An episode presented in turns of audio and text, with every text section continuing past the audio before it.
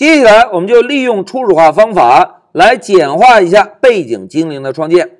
哎，同学们，在这一小节中啊，我们先共同回顾一下上一小节刚刚完成的代码。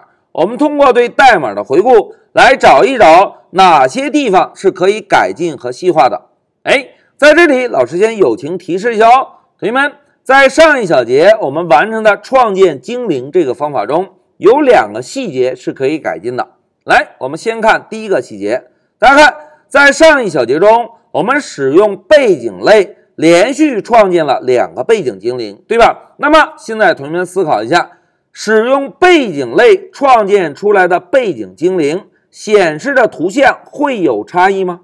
哎，显然不会，对吧？所以啊，在上一小节中，我们创建的两个背景精灵使用的是相同的图像，对吧？那现在同学们思考一下，假设我们把背景图像使用的图像名封装到背景类的初始化方法中，哎，一旦封装到初始化方法中，同学们。在创建背景精灵时，我们是不是只需要在主程序中指定一下类的名字，还需要再额外的指定图像的名称吗？哎，就不需要了，对吧？那么从这个角度来看，是不是可以简化主程序中的代码调用，对吧？这个是第一个可以改进的细节。那么我们再看一下第二个可以改进的细节。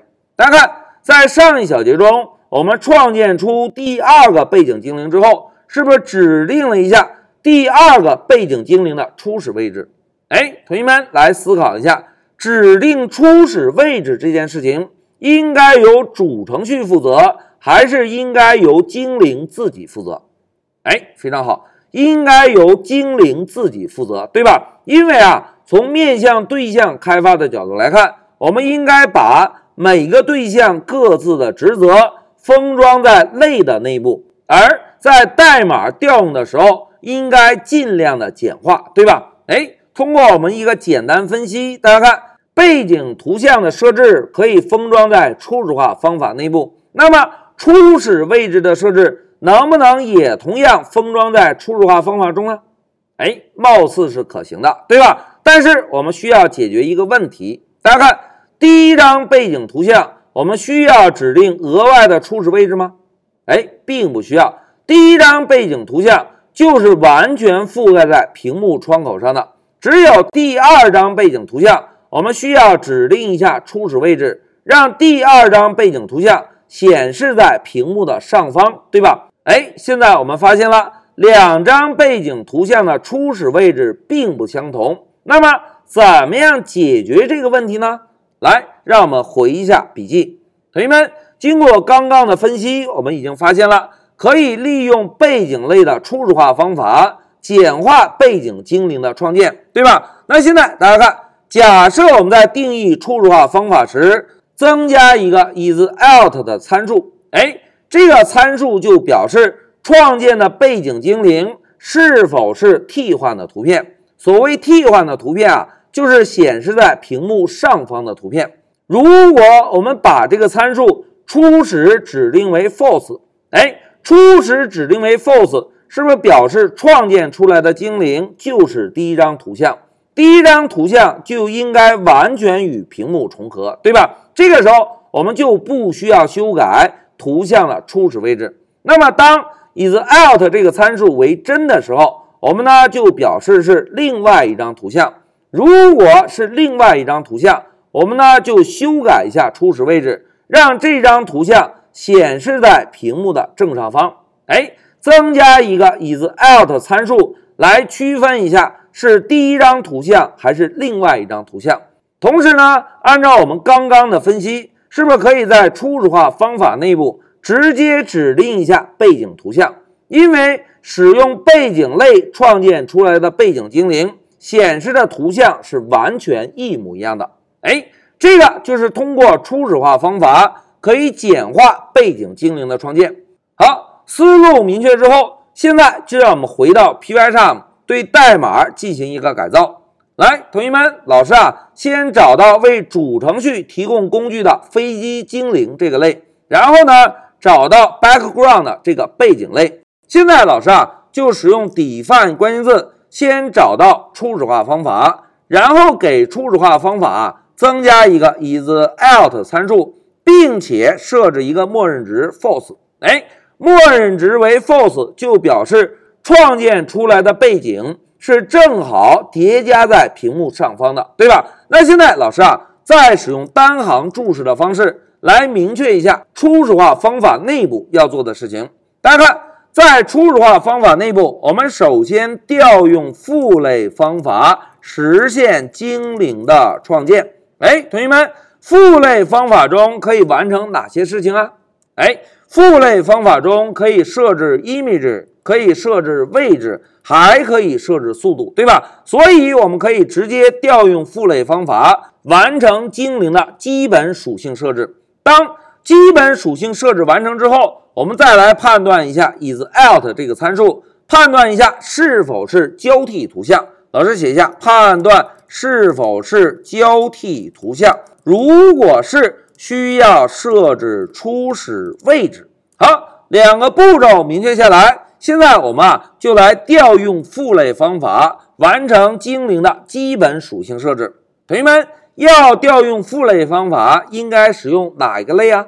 哎，应该使用 super 这个特殊类，对吧？同时注意啊，要加一对小括号，创建出一个特殊的对象，由 super 这个对象来调用一下初始化方法，并且指定一下背景精灵需要显示的图像。老师写一下 background 点 png。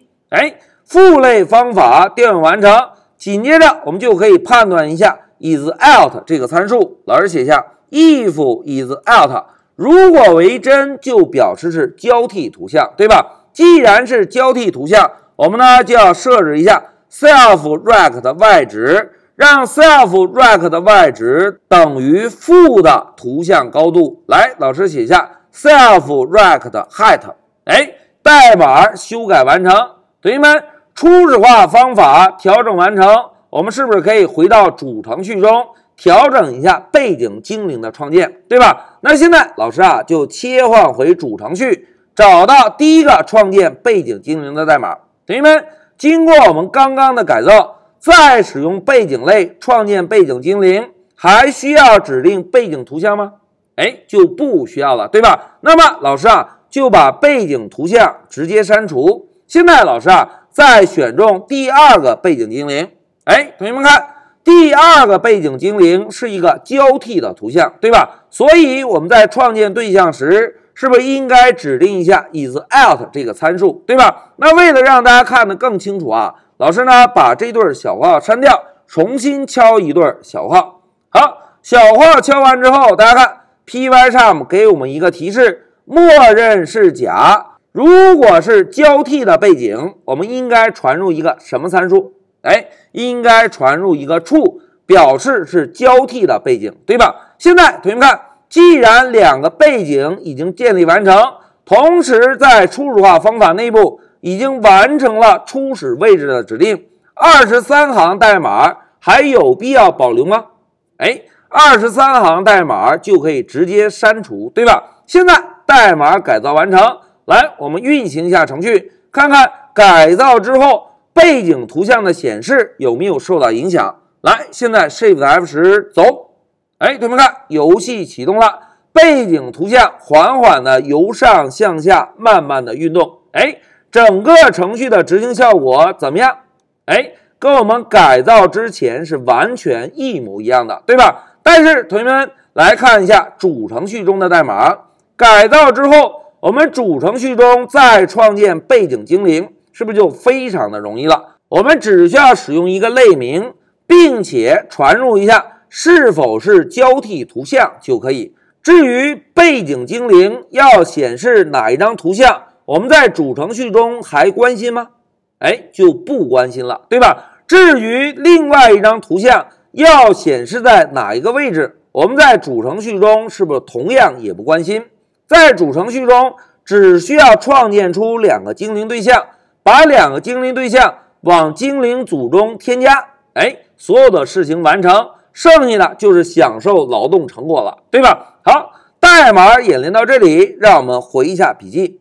同学们，在这一小节中啊，我们就共同利用初始化方法简化了一下背景精灵的创建。同时，老师要重点提示一下，根据面向对象的设计原则，我们应该把对象的职责封装到类的代码内部，这样呢可以简化外界的程序调用。哎，这个是使用面向对象开发时一个非常重要的原则。同时，在我们这一小节中，针对背景类。实现了一下初始化方法，在初始化方法内部，我们直接指定了一下要显示的背景图像。同时呢，为了区分两个背景精灵，我们给初始化方法增加了一个 is out 参数。，is out 就表示是交替的图像，对吧？所以 is out 的默认值我们设置为 false。